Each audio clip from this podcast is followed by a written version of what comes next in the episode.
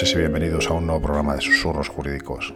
Hoy iniciamos una nueva temporada y esta noche contamos con nuestros S habituales, con nuestras S habituales Mar, Inma y Yolanda y vamos a hablar de la influencia de la, de la justicia europea, de cómo nos corrigen, de cómo evolucionamos gracias a ellos. Y para eso hemos traído hoy a Nacho Domenech, que no siendo abogado ha conseguido un grandísimo logro llegar al Tribunal de Derechos Humanos Europeo y vencer a la justicia española. Tenemos mm, a lo largo de, esta corta historia, tenemos grandísimos casos, como el de César Pinto, eh, abogado de, del turno de oficio, que en defensa de un cliente llegó hasta allí en su pelea contra Goldman Sachs y venció. Nacho, eh, buenas noches. Eh, yo creo que tú has seguido un camino parecido y has conseguido un gran logro, ¿no? Mm, cuéntanos.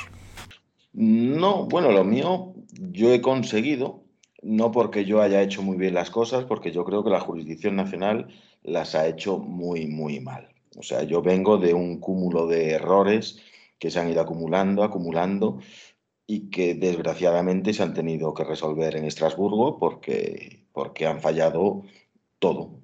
Afortunadamente el sistema ha funcionado y he conseguido pues, que declaren una violación del derecho a un juicio justo, que es el artículo 6 del Convenio Europeo de Derechos Humanos, y esto me va a abrir la posibilidad de un recurso de revisión de sentencias con la que poder corregir la, la sentencia, porque yo ahora tengo que ir al Tribunal Supremo, anular la sentencia, tengo que unificar doctrina y tengo que conseguir que entre en el fondo del asunto, porque a día de hoy nadie ha entrado en el fondo del asunto y yo tengo una sentencia que es contradictoria con lo que yo he pedido. O sea, han fallado una cosa que yo no pedía. Que esto es increíble lo que ha pasado, pero ha pasado. Y encima una sentencia que si, si hubiese sido congruente con mi pretensión, tenía que unificar doctrina. O sea, estaría admitida. El Tribunal Supremo se pronunció en su día diciendo que que efectivamente que existe una contradicción, pero que esa contradicción era hipotética y que entonces no podían entrar a resolverla. Entonces me he quedado sin poder unificar doctrina y me he quedado sin tener una, sin poder resolver mi pretensión. Nacho, para, para que nosotros vayamos entendiendo un poco la historia, ¿vale? Vamos a contarlo como si fuese un pequeño cuento. Eh, vamos a empezar por el final, es decir, eh, sabemos el, el, resultado final, pero no es el resultado final porque tienes que volver a empezar ahora desde, desde el Supremo, ¿no? Realmente hubieras perdido si no, no existiese Europa. Esa es la conclusión, es decir, si no Realmente he perdido. Yo tengo una sentencia firme desestimada. Lo que pasa es que yo tengo una sentencia firme de algo que yo no pedí. O sea, es que es algo absolutamente increíble. Es, es increíble y es... A mí lo que me cuesta más de entender de todo esto es que haya tenido que llegar a Estrasburgo para solucionar esto. Y yo mucha culpa se le ha hecho también aquí al legislador también porque esto tenía que haberlo resuelto el Tribunal Constitucional y gracias a la reforma del 2007, creo que fue, juraría que fue el 2007 cuando se reformó la ley orgánica del Tribunal Constitucional para meter la especial trascendencia constitucional, pues claro, eso impidió que el Tribunal Constitucional estimase el amparo que, solicité. Y entonces, claro, me tuve que ir a, me tuve que ir a Estrasburgo a arreglar. Y más, y estas Claro, yo que conozco un poco la historia de Nacho y de lo que está hablando, lo hablamos el otro día ambos, pues es, pues eso, lo que llevamos diciendo mucho tiempo, que cuando se produce esa reforma del Tribunal Constitucional, los amparos se han quedado en que se admite un 1% prácticamente de los recursos de amparo, porque se ha limitado realmente con esa reforma el acceso a, ese recurso y, muchos llevamos mucho tiempo diciendo que efectivamente fue una una reforma equivocada del legislador que lo que hace es limitar derechos a los ciudadanos. Eso es lo que Nacho ha vivido y eso es lo que creo que Nacho le impulsa quizás un poco a buscar justicia. Nacho, como has dicho, no es abogado, yo voy a adelantar un poquito también su historia, pero no la va a contar él. Nos va a contar el caso, pero me parece una historia de superación personal muy importante. Y una cosa que nos pasa a veces a cuando tenemos clientes, yo le decía el otro día cuando hablaba con él que en la jurisdicción social yo me lo encuentro mucho. El orgullo o la necesidad o el amor propio dañado cuando no tienes una respuesta que tú vas buscando. Esa sensación de injusticia que a veces nos encontramos en los clientes y cuando les decimos no puedo ir para adelante porque la ley casi seguro que me van a decir que no, pero si tú lo necesitas, nos vamos al juzgado. Y hay veces que los clientes lo necesitan. Nacho lo necesitó y no solo fue al juzgado y se fue hasta Europa, sino que Nacho ha estudiado Derecho. Y como hemos dicho, pues pronto será compañero nuestro, que me parece un logro increíble eh, por algo que te pasa en la vida, ser licenciado en económicas y de repente te pasa una cosa como le pasó a Nacho, que fue un despido para que empecemos a, bueno, un despido, vamos a ponerlo entre comillas. Yo, voy a decir, yo, lo voy a poner entre comillas porque si no te veo la historia, Nacho, la tienes que contar Vale, vale, la cuento yo. Vale, entonces vamos a dejarlo que digo con despido entre comillas. Él trabajaba en banca y a partir de ahí empieza toda su historia. Y ahora ya, pues que no la cuente él. Vale, perfecto. Pues yo creo que esa palabra del despido es exactamente la que ha generado toda la polémica. Todo, ese es el gran error es llamar a lo que pasó a mí un despido, porque un despido es una decisión unilateral de la empresa. Yo en mi caso me fui voluntariamente, me fui voluntariamente en un proceso de despido colectivo y a mí me informaron que todas las oficinas de Andalucía se iban a cerrar. Y yo ante esa información pues decido, pues bueno, si no hay posibilidades, yo acabo de tener un hijo en esos momentos y que yo no puedo trasladarme o a Castilla-León o a Madrid, que eran las opciones, encima una plaza indeterminada, entonces ante esa información de que cerraban todas las oficinas, yo decido acogerme a la baja incentivada y me voy voluntariamente. O sea, no se puede calificar como un despido porque esto fue una, un contrato bilateral entre dos partes, no fue una decisión unilateral de la empresa. Yo me fui en las condiciones mejores de las como hubiese ido un despido ordinario a cambio de, pues, pues eso, decidí voluntariamente irme. ¿Y qué pasa? Pues que a mí me dijeron en el 2000, no, no recuerdo las fechas, que se iban a cerrar todas las oficinas de Andalucía antes del 31 de diciembre del 2015. Yo me voy y resulta que el 31 de diciembre del 2015 todas las oficinas de Andalucía no se cierra ninguna. Ninguna yo creo que hay un acogimiento a las, al, al, ERE más o menos de un 80% del personal y lo que pasa es que esas oficinas de Andalucía las compra pues, una entidad financiera que en este caso era Unicaja. Entonces, claro, yo planteo una demanda que no es de despido, porque evidentemente no es una demanda de despido, yo planteo una demanda de nulidad de mi contrato de adhesión a la baja incentivada y lo que yo quiero probar es que esa decisión fue dolosa fue dolosa por parte de la entidad. O sea, que ellos no, sabían que nos estaban mintiendo y que como consecuencia de ese engaño yo tomo la decisión única y exclusivamente como consecuencia de ese engaño de irme. O sea, no es una decisión de despido porque, entre otras cosas, claro, a mí me dijeron que se iba a cerrar en un plazo de un año. Yo no puedo presentar una demanda en 20 días de ninguna de las maneras porque no, porque yo hasta que no llega la fecha y compruebo que no se ha cerrado ninguna de las oficinas, no puedo, no puedo saber que me han engañado. Entonces yo presenté una demanda en el momento que consideré que, había sido engañado. Y había sido engañado desde mi punto de vista de una forma deliberada, porque mis oficinas, todas las oficinas de, Andalucía, fueron vendidas a la entidad que dos días antes de, de contarnos esa mentira, la Unión Europea, el FROP, el Congreso de los Diputados, había aprobado el proceso de integración. El proceso de integración y encima era la entidad que, estaba, que nos estaba controlando. O sea, yo considero, y el juicio trata de eso. Es una prueba que es muy compleja, que, que, no es nada fácil. O sea, yo no sé si ganaré o perderé, no sé si tengo razón. Lo que quiero es que un juez examine los, las pruebas, examine los datos y decida. En, bueno, que entre en el fondo del asunto y después la adecuación del procedimiento. Esto es un procedimiento de despido, tal y como dice el Tribunal Superior de Justicia Andalucía de Málaga, o si es, un si es un procedimiento ordinario, como dicen el resto de tribunales superiores de España que se han pronunciado. Se ha pronunciado Asturias, se ha pronunciado Aragón, se ha pronunciado no sé cuántos más, Aragón, Asturias, Galicia, Madrid. El único que ha dicho que el procedimiento es un procedimiento que es inadecuado porque debería resolverse en un procedimiento de despido es el mío. Entonces, claro, he tenido la mala suerte que, que, me han dicho que el procedimiento era, era de despido. Bueno, el problema es que no me lo han dicho realmente, porque yo tuve el juicio, el juicio, pues bueno, celebramos, la prueba no le hicieron mucho caso realmente, y, y presentó un fallo que era simplemente un copia-pega de otra sentencia y que confundió la pretensión ejercitada. Decía, yo recibí una sentencia que fallaba que yo había solicitado una indemnización de daños y perjuicios, que yo no había solicitado eso. O sea, son los problemas que tiene el copia-pega, que claro, copia hechos, copia todo, y al final se equivocó en la pretensión que yo estaba ejercitando. Entonces me desestimó una pretensión que yo no había ejercitado. Nacho, además en el 2015 todavía no se grababan los juicios, ¿no? Laborales. Se, se grababan. Se grababan Yo tengo el vídeo. Yo tengo el vídeo.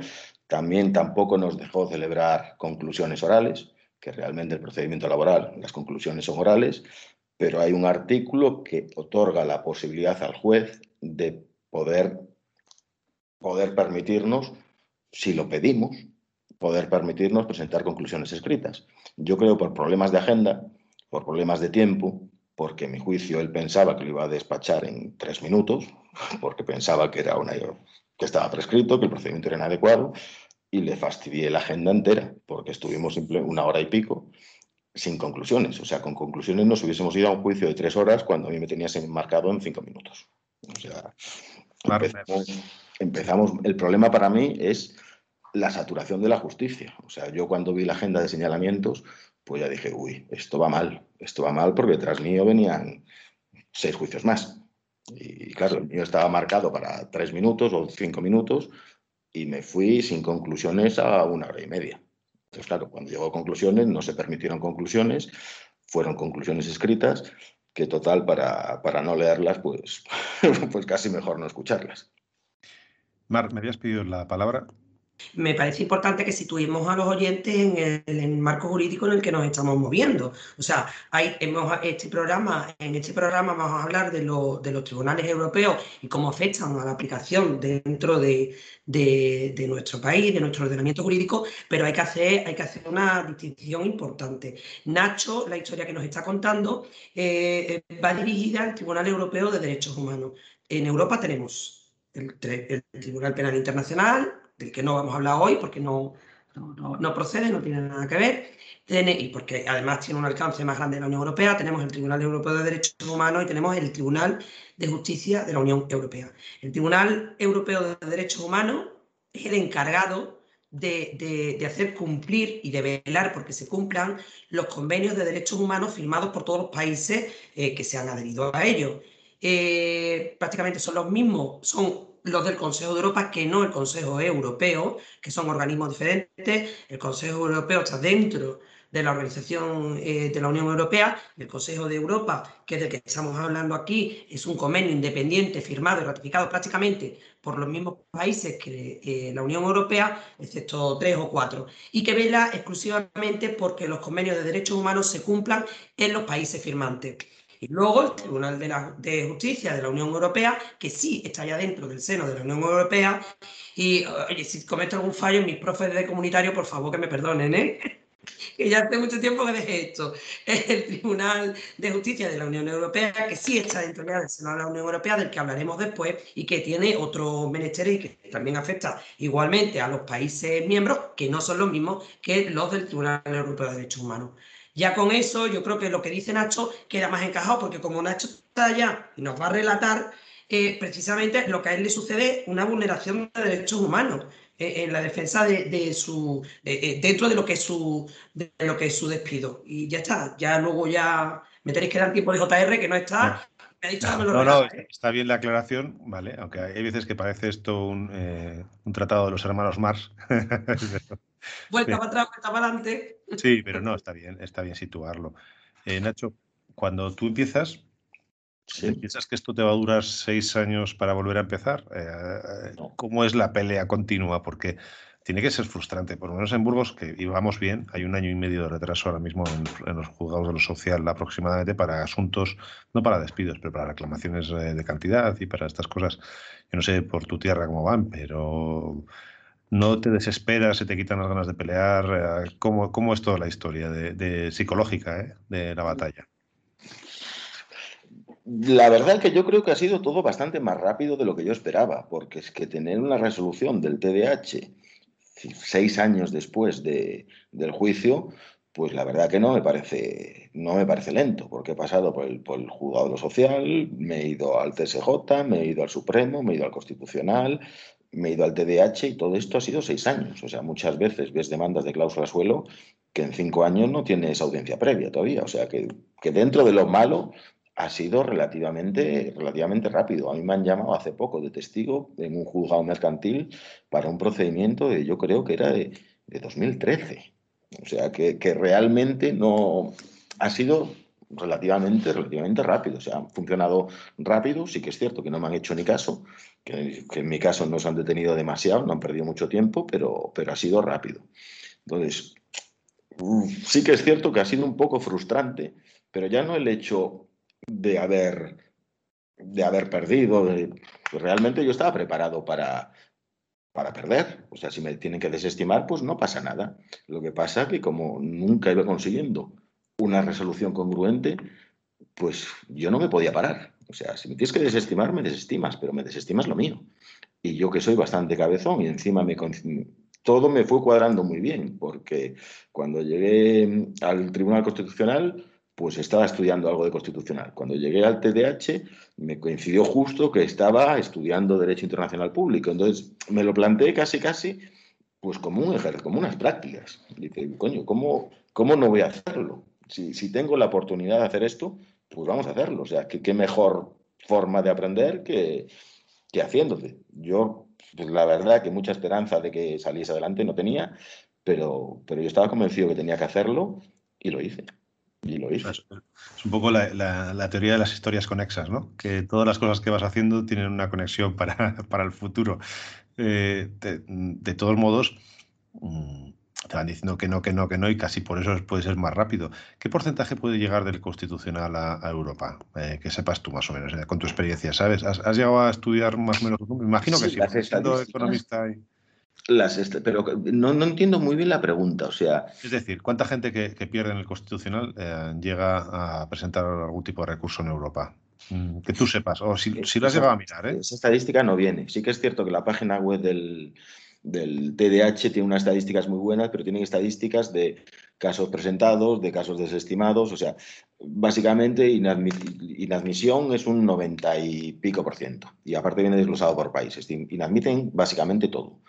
Pero una vez que te han admitido, en España, por ejemplo, porcentaje de casos estimados me parece que es un 60 y pico por ciento. O sea, es un, una vez que, que, has conseguido pasar el filtro de la admisión, suelen, suelen estimarlo. O sea, más o menos un 65. Hay otros países que, en Ucrania, Rusia y estos, me parece, una vez que admiten, tienen un 90% de estimaciones. O sea que para darle importancia, te doy la palabra a Inma, pero yo creo que para darle importancia es decir que del 99% de los casos que llegan al TDH, eh, tú estás en el 1% que le han admitido y le han, y le han, dado razón, ¿no? Básicamente. Inma, yo creo que ibas por ahí, ¿no? ¿O no? Sí, iba, iba por ahí porque también lo comentaba el otro día con Nacho, los costes que supone eh, o que le pueden suponer a alguien irse a, al Tribunal de Derechos Humanos o al TJUE o, o irte a Europa muchas veces para nuestros clientes.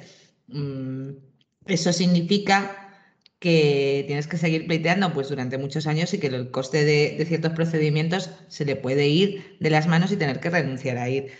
Eh, yo hablaba el otro día cuando hablaba con Nacho y tú recordabas al, al compañero eh, de las cláusulas suelo, yo le decía a Nacho, es que muchos de los que han llegado a, realmente a Europa lo hemos hecho abogados del turno de oficio, porque real, realmente eh, lo peleamos hasta el final cuando, cuando tenemos esa implicación, porque no todo el mundo se puede permitirse a un, a un tribunal europeo con los costes que supone, ¿no?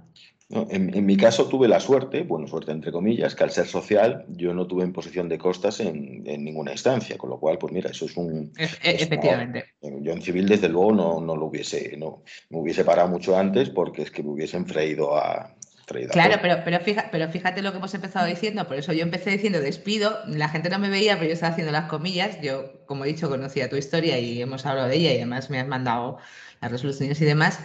Eh, efectivamente, te, te, vas a una jurisdicción que realmente no es la correcta cuando, ¿qué es lo que tú estás peleando? Que esa jurisdicción no es. Por eso no tienes costas y, y sigues adelante. Mm, si hubiese sido no. la jurisdicción que es, era la jurisdicción civil y efectivamente las costas hubiesen sido bastante elevadas teniendo en cuenta la, cuanto, la cuantía de tu procedimiento. La jurisdicción sí que es la social, lo que no era un procedimiento de despido. Eso, exacto. No, pero lo que voy, en la, en la jurisdicción social, que yo creo que Yolanda me va a apuntar, es la única que es gratuita en el turno de oficio siempre, eh, independientemente de los ingresos que tengas, ¿no, Yolanda? Yo creo que has levantado la mano para, comentar eso. además, de eso, interrumpo yo. es verdad que incluso cuando vamos privados en, social casi nunca hay imposición de costas. O sea, la, realidad es esa. En social es, una jurisdicción. Y aparte que en, turno de oficio, como bien decís, efectivamente se tiene por ser trabajador. Eh, cuando tú contratas un abogado, yo digo, pues en casos particulares es raro que en una jurisdicción social le imponga a un trabajador las costas. ¿eh? No, no, pero incluso ya no hablo de las costas, sino del gasto de abogado en, el procedimiento, que también es importante, que en tu caso, Nacho, no es así, me imagino. Porque no. yo creo... Eh, no, en mi caso realmente el coste ha sido, sí que he pagado algo, pero al principio porque la demanda inicial, aunque después renuncié al abogado, pues por desconocimiento de la prueba, básicamente. O sea, mi demanda la presentó un abogado, lo que pasa es que yo tuve la suerte de poder ver un juicio anterior al mío y comprobé que no solo es que desconocía la prueba totalmente, no, la dominaba, sino que es que ni la presentó.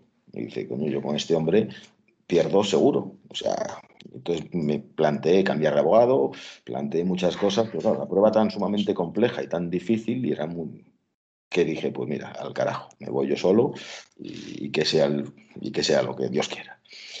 Y la verdad que me gustó la experiencia, me gustó, me gustó la jurisdicción social, me gustó la oralidad, me gustó dentro de los palos que nos dieron, porque nos inflaron a palos, pero, pero creo que, lo hice relativamente, bueno, lo hice muy bien, estoy convencido, y, y me gustó, me gustó mucho, la oralidad me, me, encantó y la jurisdicción social, que es algo que jamás me había llamado la atención, pues me ha gustado. La verdad que me ha gustado mucho y, y creo que, que, lo hice bien. Y bueno, lo que pasa es que ahora habrá que repetir el juicio para saber si lo que hice pues, pues tiene sus objetivos o tiene sus resultados o no. Entonces, sigo contando cómo fue la historia porque nos hemos quedado todavía en el juzgado de lo social, que tengo un, una sentencia incongruente tengo una sentencia incongruente y pido que aclaren esa sentencia. Aclara esa sentencia en la que él dice que donde dice que, desestima una pretensión de indemnización, pues que realmente está desestimando una, una nulidad de la, baja, de, la adhesión a la baja incentivada. Con eso, pues ya tenía una sentencia congruente y me voy al TSJ a modificar los hechos probados, porque los hechos probados eran básicamente un copia-pega que no tenía nada que ver ni con, ni con mis conclusiones, ni con la de los contrarios, ni con la prueba mía, ni con la de los contrarios. O sea, no tenía nada que ver con el juicio. Fue un copia-pega literal. Y entonces, pues claro, tuve que ir al TSJ. Yo tenía toda la prueba documental para modificar el relato fáctico, porque se había presentado todo. Entonces yo dije, pues bueno, pues vamos a, a modificarlo. Porque en suplicación solo se puede modificar los hechos probados con prueba documental. Y yo tenía todo, con lo cual dije, pues vamos a, modificarlo. Yo me voy al TSJ, preparo el recurso de suplicación. Yo creo que está muy fundado pues, para, para contar lo que realmente pasó. Y me encuentro pues, con una sentencia del TSJ que vuelve a cometer el mismo error. O sea, no leyó el auto de declaración de sentencia y vuelve a fallar un, una, regla, una indemnización y me lo desestima me lo desestima, pues no, no, recuerdo muy bien por qué, porque es que casi ni lo leí. Me desestima una indemnización. Presento nuevamente la aclaración de sentencia, me dice que no, que no, que incluso en el hipotético caso de que yo hubiese pedido eso, que el procedimiento sería inadecuado. Y dije, bueno, pues si el procedimiento es inadecuado, falla que el procedimiento es inadecuado porque eres el único TSJ de España que lo está diciendo. Y hay una contradicción evidente y que se pronuncie el Supremo para ver si es adecuado o es inadecuado y, si realmente es adecuado, porque lo dice el Supremo, pues volvemos a modificar los hechos. Le pido la aclaración de sentencia, me la deniega y pido un incidente de nulidad de actuaciones y me lo vuelvo a negar. Pero me lo vuelvo a denegar, pero sin leer. O sea, le digo, mira, que hay un auto de, aclaración de la sentencia, léaselo y desestímeme esta pretensión. Y me dice que no tiene nada más que añadir y que el procedimiento es inadecuado y ya está.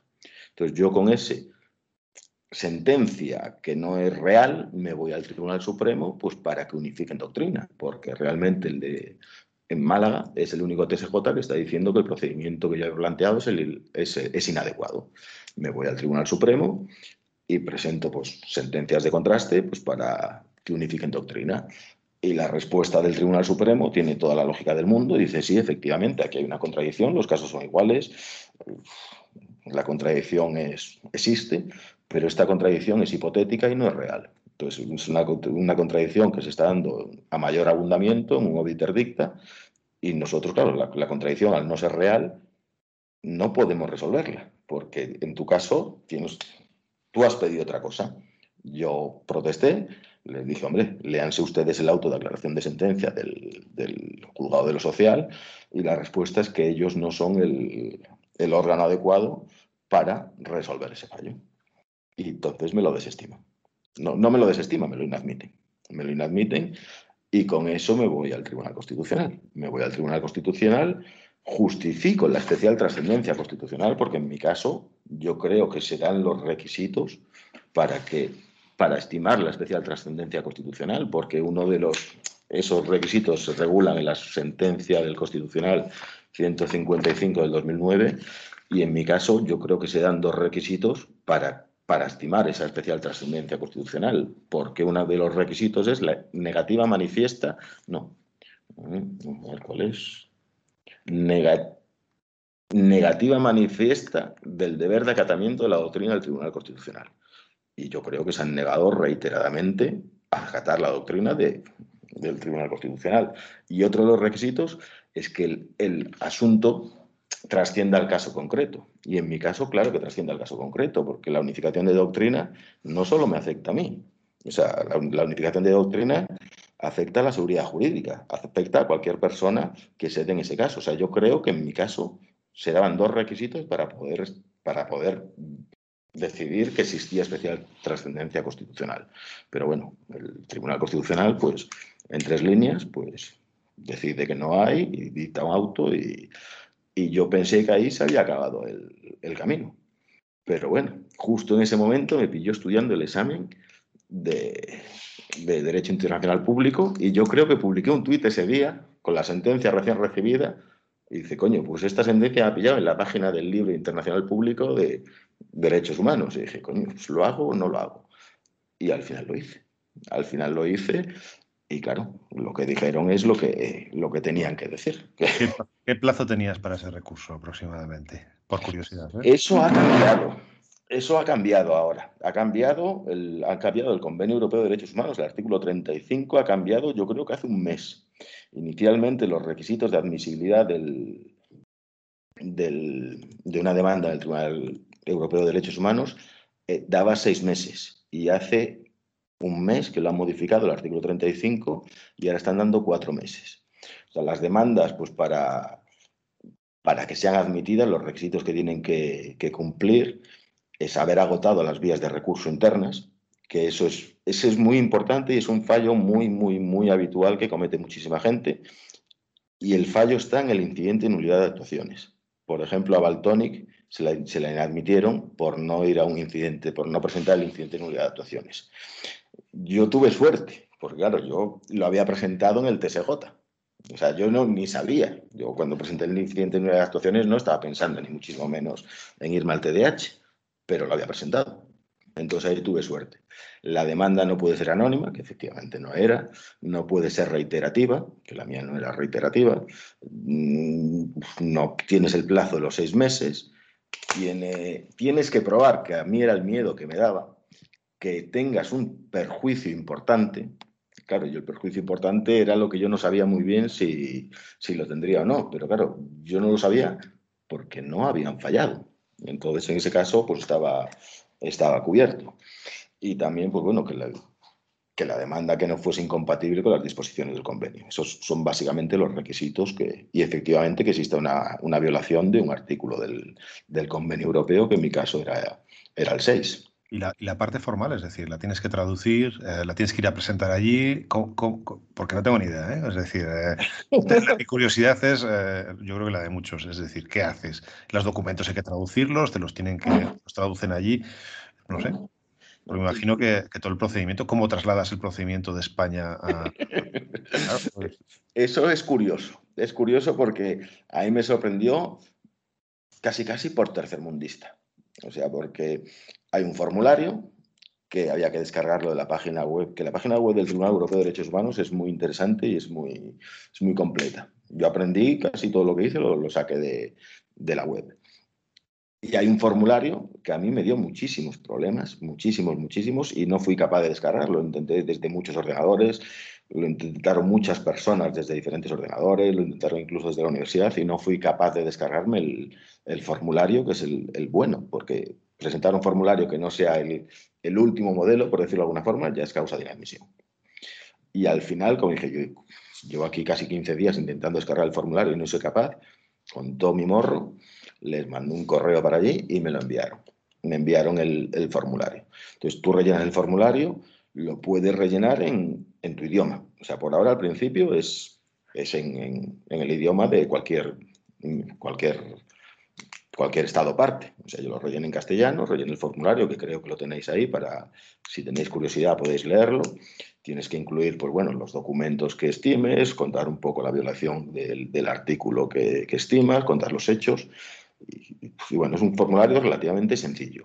lo tenemos, Nacho, y lo vamos a poner en, en, la página para que la gente lo tenga como tú no lo has mandado amablemente, pues cuando hagamos el post de este programa, pues también pondremos el formulario. Ese formulario lo utilicé, creo que está anonimizado y quité todos los datos personales, porque ese lo utilicé en un, en un curso que di en, una clase en la Universidad de Málaga.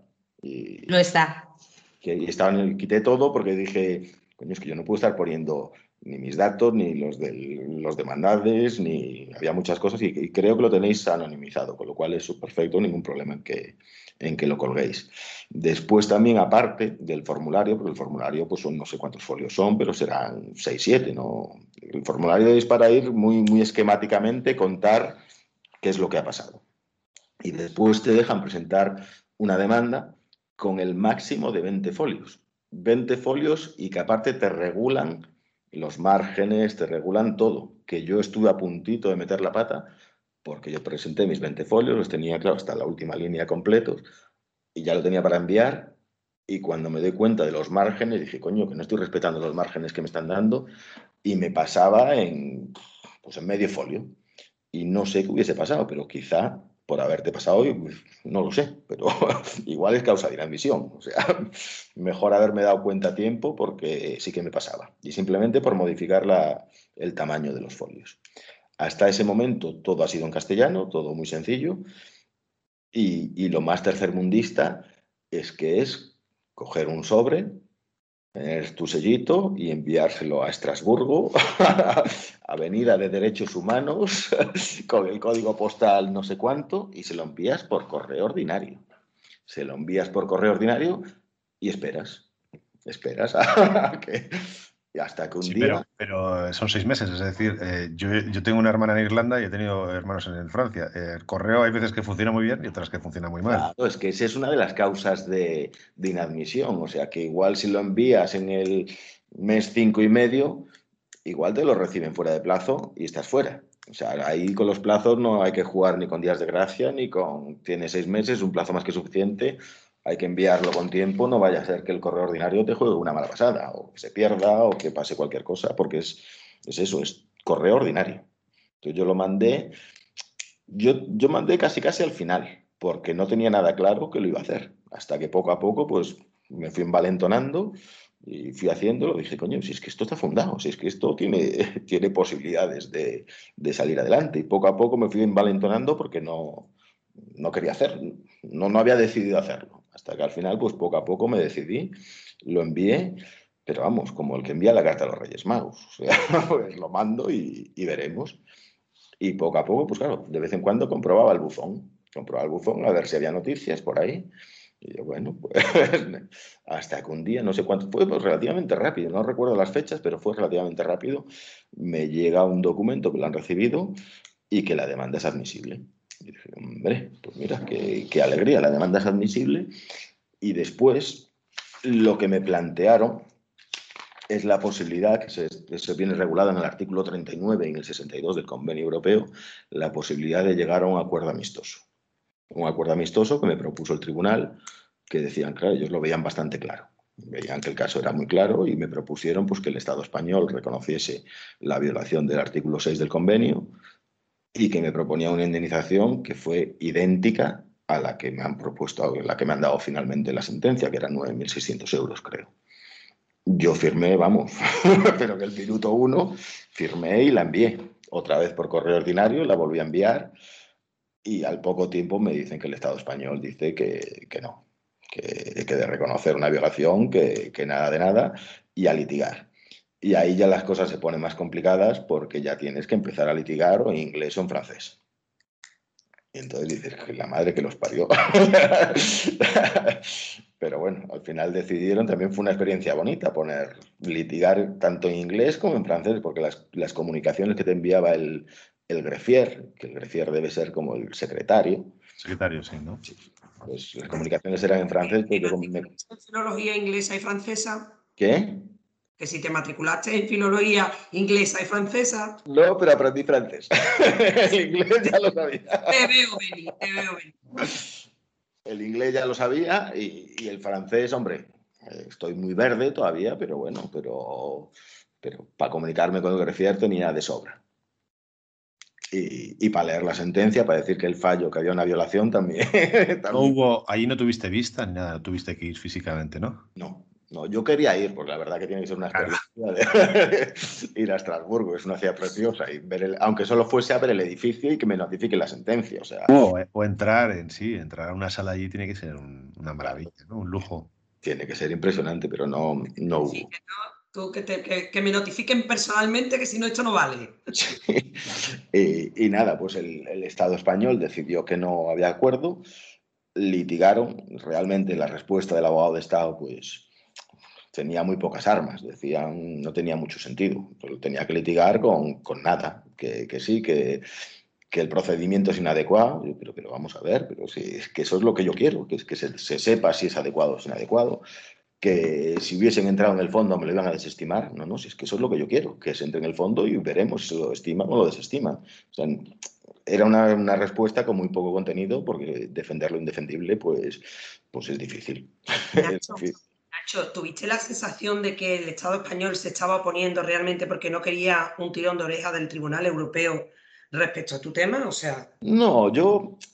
Nadie reconoce una violación. O sea, yo creo que ganas tiempo. O sea, y aparte yo no sé si influyen los gobiernos o no influyen los gobiernos, pero si te van a condenar, mejor que condenen al siguiente que no a ti. O sea, es una cuestión de ganar tiempo. Si tuviste en algún momento la sensación de que era más un juicio eh, que el gobierno tratara de una forma política que realmente que, de, o sea, que, que, el gobierno estuviera realmente preocupado de que el gobierno, eh, te hablo de España, no evidentemente el tribunal que está para eso, de que a ti se te estuviera vulnerando algún derecho fundamental. No, hombre, es que yo creo que todo el mundo, ¿quién reconoce su culpabilidad si no tiene ningún beneficio? Nadie. O sea, es que es lógico. Dice, no. Pero, pero, bueno, la clave está en lo que tú dices. El abogado del Estado estaba defendiendo lo indefendible. Realmente, Yo creo que los, sí. los, abogados del Estado. Pero son eh, buenos y lo hacen bien. Claro, sí, sí, son sí. buenos y lo hacen bien. A ver, yo, yo, esto lo comparo un poco como cuando nosotros tenemos un turno de oficio y tenemos que defender lo indefendible y ahí, ahí vamos con todas porque no nos queda más remedio. Si al Claro. final se trata de derecho de defensa y, y todo el mundo tiene derecho a defenderse, incluido el Estado español, obvi- obviamente. Mm, Como tú dices, muchas veces es cuestión de, ga- de ganar tiempo y, Claro. y de, y de- y de si te libras porque sabes que eso es un tirón de orejas de- de- del Tribunal de Derechos Humanos que tiene una repercusión bastante más seria que otras cosas. Sí. Entonces- Yolanda, yo creo que querías, eh, querías comentar algo, ¿no? De esto. Sí, quería comentar que es que yo creo que el Estado español, el Reino de España, se opone siempre a todos los procedimientos, pero bueno, es que eh, eh, no, lo desconozco si procesalmente es así, pero entiendo que es muy probable que incluso eh, se le impida allanarse como a nosotros en muchísimos procedimientos en los que nos impide, se nos impide allanarse. Pero lo que ciertamente me sorprende es que, que no acceda el Reino de España en esas instancias pues a eso, a una conciliación o a una venencia o a un tipo de procedimiento como el que tú estabas, como lo que estabas comentando que había ofrecido el Tribunal Europeo de Derechos Humanos, porque precisamente la política gubernamental en justicia es eh, ceder paso a la mediación, al arbitraje y a la conciliación. Entonces, bueno, pues eh, ciertamente choca que luego cuando les toca a ellos. pues no se avengan nunca a entrar en estos arbitrajes o conciliaciones, ¿no? Mediaciones. Pues la verdad que sí, yo creo que es tal cual lo has dicho, o sea, que, que medien, que negocien, pero otros, nosotros no, porque aparte lo utilizaron todo Pero los otros. Claro, lo utilizaron muy bien para ganar tiempo, y ganaron mucho tiempo, porque a partir de ahí ya había que litigar en inglés. Entonces, ellos, la contestación a la demanda la presentaron en castellano. La presentaron en castellano y yo estaba esperando a que me llegase y pidieron tiempo al tribunal para presentar la traducción al inglés. Hombre, y claro, yo tuve que esperar a que me llegase la, la contestación en inglés pues para utilizar la misma terminología, para utilizar exactamente las mismas palabras, porque hombre, mi inglés es bueno, pero tampoco, tampoco para eso. Entonces yo quería ver la demanda para utilizar exactamente las mismas frases. Entonces ahí ganaron bastante tiempo. Eh, se te ofreció, porque de lo que puedo recordar yo cuando estudié esto, si tú acudes por, ti mismo, que no es preceptiva la intervención de un abogado que te represente ante este tribunal, pero posteriormente, una vez que estás allí, solicitas que se reconozca una especie de justicia gratuita, el tribunal tiene la obligación de, examinar esa competencia, esa, solicitud de justicia gratuita y eh, decide asignar el procedimiento a un abogado con sede allí, que conozca el Tribunal Europeo. Y de la misma forma creo que abarca las traducciones, hasta donde sé, pero lo desconozco. O sea, te lo pregunto. Yo lo desconozco porque sí que es cierto que a partir de ahí sí que tuve que designar un abogado. Tuve que designar un abogado y a partir de ahí se acabaron ya los envíos de cartas. Ahí ya existe un procedimiento de comunicación que se llama e-coms, que es una especie de correo electrónico interno que tienes con, el tribunal y lo tienen los letrados. O sea, ya no tenía yo, lo tenía la, la letrada, que era lo que firmaba, que firmaba básicamente lo que hice yo, pero, pero lo firmaba. Y sí que es cierto que yo tenía la posibilidad también de solicitar poder seguir en solitario, pero me parecía perder más tiempo. Dije, pongo a alguien que firme y acabamos antes que no pedir una instancia, que si me contestan, realmente pedirlo de oficio, yo supongo que sí, el derecho a la justicia gratuita lo tienes en Europa, eso sin ninguna duda, y eso incluye los traductores. O sea, yo no lo solicité pues porque ya me lo tomé como algo personal. Esto es algo personal mío y quiero llegar yo ni, ni, pero sí que es cierto que existe el derecho a la justicia gratuita en, los tribunales europeos. Y de todos modos, pues, Nacho, por, puntualizar, eres una rara avis. Quiero decir, eh, cada día tenemos, y que el programa no sirva para eso, cada día tenemos a más clientes que quieren hacer ellos los procedimientos y, eh, y, esos suicidios personales. Lo tuyo es algo muy especial porque tienes una formación doble. No, pero el mío, lo mío fue yo no quería. O sea, yo tenía abogados, yo no quería. Lo que pasa es que, claro, si compruebas que no domina la prueba, es que ya lo has liado. Y después también me lo tomé como algo personal. No personal, pero estoy estudiando esto. Pues es que tengo la oportunidad perfecta de irme al TSJ, de irme al Tribunal Supremo, de irme al TC. Eso no lo hace ningún estudiante, de irse a Europa. O sea, yo he tenido mucha suerte. Y también es cierto que cuando tenía dudas, pues consultaba, yo estudiaba en la UNED, pues hablaba con el catedrático de turno, le, preguntaba, le, pues yo estaba, iba solo, pero iba muy apoyado. Entonces no, no, hacía ninguna locura. O sea, sabía que era muy difícil, sabía que era prácticamente imposible, pero era, yo iba guiado. O sea, iba guiado y, siempre supe, incluso en el Tribunal Constitucional, yo pensaba que tenía posibilidades reales de, de vencer a las estadísticas. No pude en, el Constitucional, pero, pero las vencí en, Estrasburgo. Hay una película muy bonita que no es de abogados, sino es el, aceite de la vida, yo creo que es del año 92, que es preciosa, sobre un padre que su hijo tiene una enfermedad muy grave y todo el mundo le dice que, no tiene ninguna posibilidad de llegar.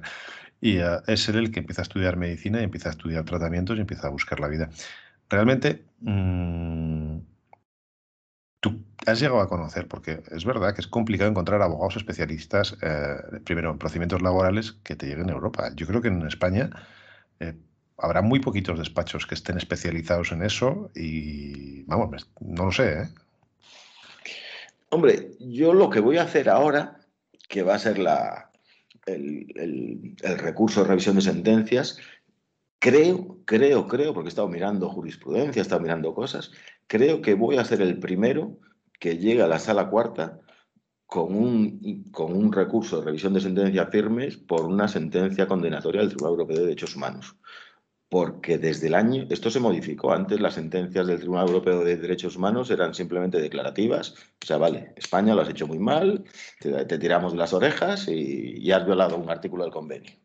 Te indemnizaban, pues como me han indemnizado a mí, pero ahí se acababa todo. O sea, no había posibilidad de absolutamente nada más. En el año 2015 se modificaron las leyes las leyes procesales y sí que existe la posibilidad de acudir a la revisión de sentencias. Pero yo por lo que he mirado, yo creo que en la sala cuarta no hay nadie. O sea, voy yo a, abrir camino. No estoy muy seguro de eso. O sea, estuvo otro tuitero muy cerca, que, supongo que lo conoceréis. Yo creo que es José Manuel, el, el que llevó el caso de López Rivalda, de la videovigilancia de los trabajadores en Mercadona que también, es, también tiene cuenta de Twitter. Ese ganó en primera instancia en el TDH, pero su caso tenía recurso y la gran, ganó por un, que es algo que yo no, no me entra en la cabeza. El mismo caso se lo estiman por unanimidad en sala y, se lo, y en segunda instancia, en la gran sala, se lo desestiman por unanimidad también. dije, hombre, esto no tiene, no tiene mucha lógica. Yo creo que ese era el, debería haber sido el primer caso que en la sala cuarta de lo social que revisas una sentencia por, por, una sentencia del Tribunal Europeo de Derechos Humanos, pero creo que voy a ser yo. Igual no estoy muy seguro, pero creo, yo desde luego no he encontrado ninguna, ninguna otra. Entonces esto va a ser explorar territorio desconocido y, bueno, yo encantado. Esta, es una, de las razones por las que Nacho te invitamos.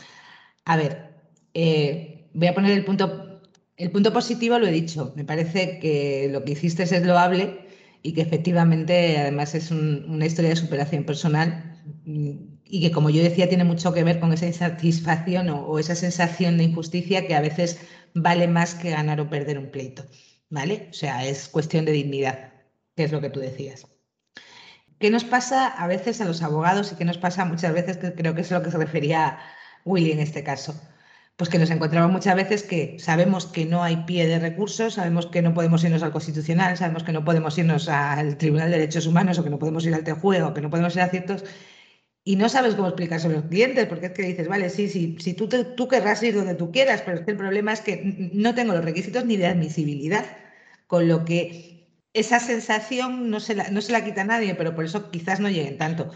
Sí me parece importante cuando, cuando hablamos de que vinieras al programa, que la gente sepa que, que sí se puede llegar a veces. Pero también es cierto lo que ha dicho Willy. Normalmente solo es un asesoramiento que tú efectivamente vas solo, pero realmente tienes una licenciatura en Derecho y estás apoyado por la gente alrededor. No es fácil. El derecho ya el nacional no es fácil, el comunitario internacional es un derecho bastante complicado y hay que estar bastante especializado y normalmente cuando uno va a ese tipo de distancias para asegurarte un buen resultado, lo lógico es ir con un especialista. ¿Hay especialistas en derecho comunitario y en derecho internacional en España? Sí, claro, cierto, pero son derechos, son despachos que efectivamente están muy, muy especializados y muy concretos. Y como yo decía, todo el mundo puede permitirse, eh, pues a lo mejor lo que supone o el coste que supone tener un despacho tan especializado, pues a lo mejor no. De ahí lo que yo decía de que, de que mucha gente, o sea, que muchas de las que conocemos vienen de justicia gratuita o, de cosas como la tuya, en este caso vas a abrir camino, estaremos muy atentos a qué es lo que pasa, pero la gente tiene que saber que Europa está ahí, que tenemos esas posibilidades, que a veces las cosas se alinean como se te alinearon a ti, que es un poco, decías, es suerte, bueno, pues no, a veces no es suerte, es estar ahí cuando tienes que estar y, y seguir en un empeño eh, pues como le pasó al abogado de la cláusula suelo o, como lo que siempre conocemos, ¿no?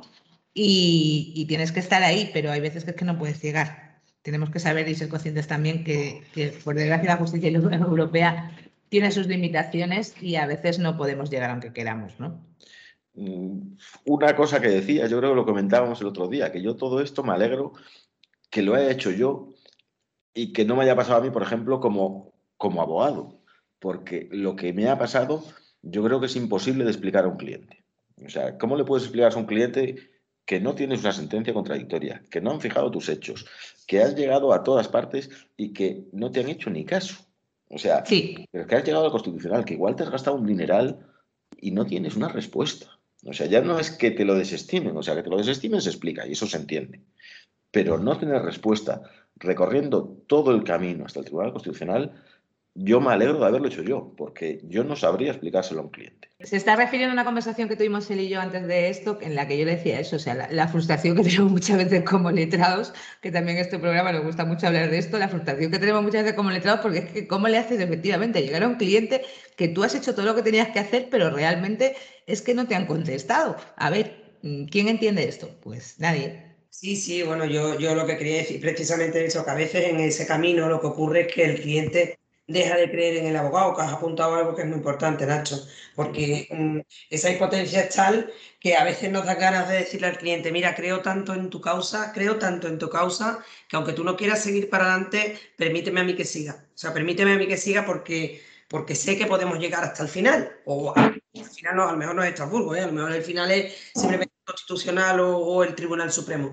El problema es que cuando te pasa como abogado, pues efectivamente, antes de llegar a ese camino, yo creo que antes del TCJ, el cliente ya te ha echado la culpa y piensa que probablemente tú hayas hecho algo mal y deja de confiar en ti. Pero bueno, para eso está la cadena del letrado que viene y la honradez y la lealtad profesional de decir, mi compañero lo ha hecho bien y sigues teniendo defensa y con esto llegaremos hasta el final.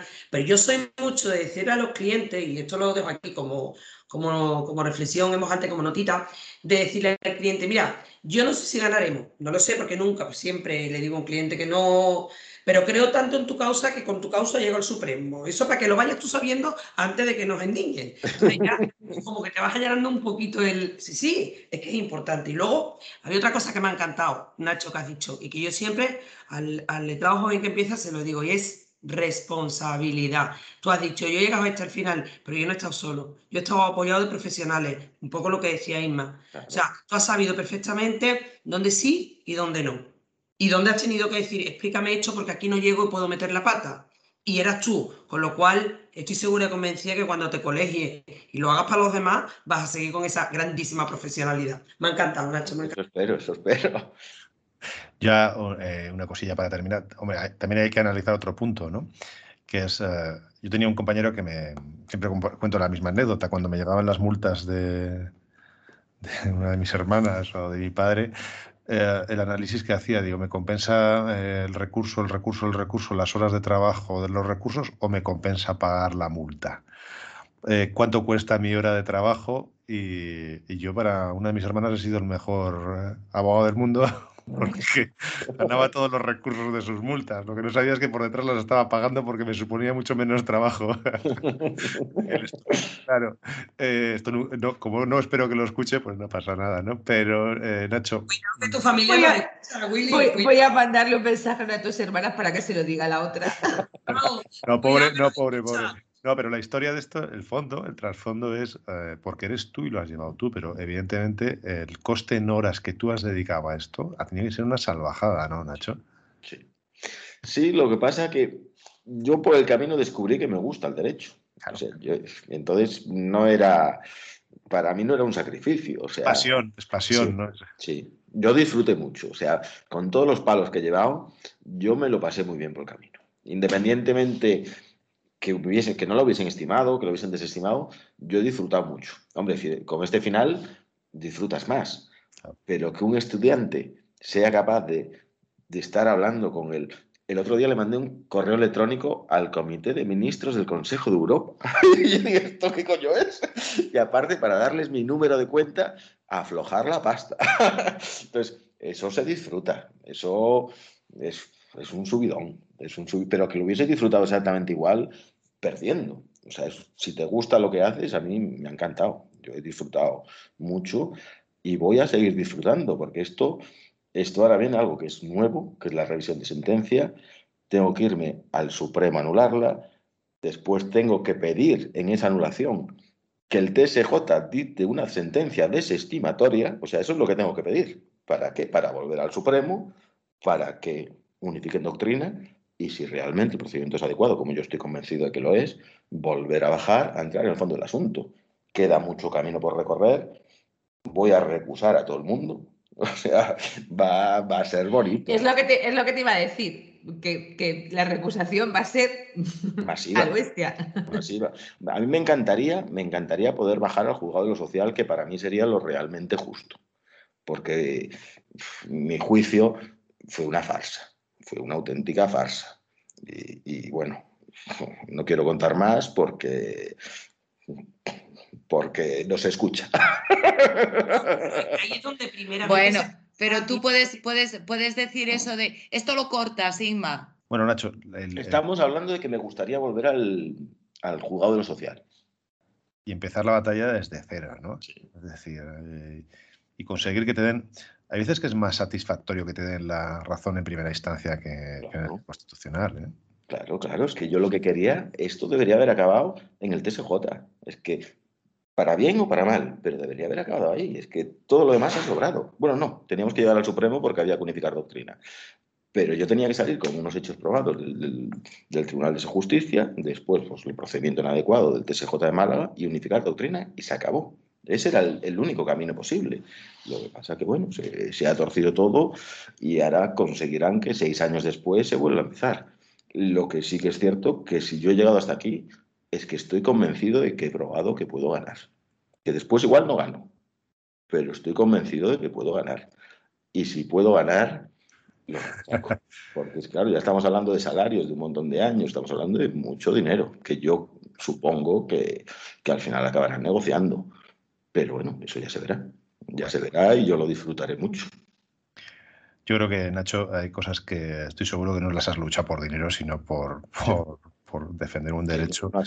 El dinero siempre es bienvenido, pero el orgullo y el respeto y, el gustazo de, ganar, eh, yo creo que no está pagado, sobre todo cuando estaba peleando una cosa tuya. Eh, sin más, eh, Yolanda, Mar, Inma, daros las gracias por estar aquí. Nacho, hemos disfrutado demasiado. Entonces, a ver si volvemos a contar contigo, seguiremos la historia y, muchísimas gracias por, pues, Ah, ha sido un placer y yo la verdad que he estado muy cómodo, la verdad que no, ni nervios nada y he estado muy, muy, muy a gusto con todos vosotros. Y encantado de repetir para explicaros cómo se gana un recurso de revisión. Estaremos esperando y atentos, ¿eh? Haremos un seguimiento total. Bueno, de hecho hemos estado tan atentos que esta conversación, Nacho y yo nos conocemos mm, por nuestros correctores, ¿verdad Nacho? Nos conocemos más por eso, o sea, mi, famoso corrector y el de Nacho que escribe en inglés y él me cuenta su historia de, lo de, porque, porque eso y hablamos del tema suyo. Y, él cuando sale la sentencia me recuerda, me debes un susurros, porque a mí cuando me contó su historia yo le dije, esto merece un susurros, merece que la gente sepa lo que tú has hecho y cómo funciona, cómo funciona a veces la justicia, ¿no? A veces tan mal para que tú tengas que llegar ahí y a veces también para que te dé la razón un Tribunal Europeo de Derechos Humanos. Sí, pero bueno, yo me quedo con que, que el propio sistema, con todos los fallos que ha tenido, que tiene muchos, se ha corregido. Ha funcionado. Sí, o sea, yo me quedo con el sistema. Hemos corregido todos los fallos. No has dicho nada, claro, no has dicho nada. Para eso están los tribunales y para eso están las instancias superiores y para eso está Europa y para eso están los tratados internacionales. Pues nada, Nacho. Es muy importante. es muy importante. Parece que, hoy, que parece que hoy no queremos terminar. Darte las gracias y lo que he dicho, te esperamos en, otro. Con, con, el final, con el del cuento que nos has contado, de la historia que nos has contado, ¿vale? Muchísimas gracias y buenas noches a todos los que habéis llegado hasta, hasta el final del programa.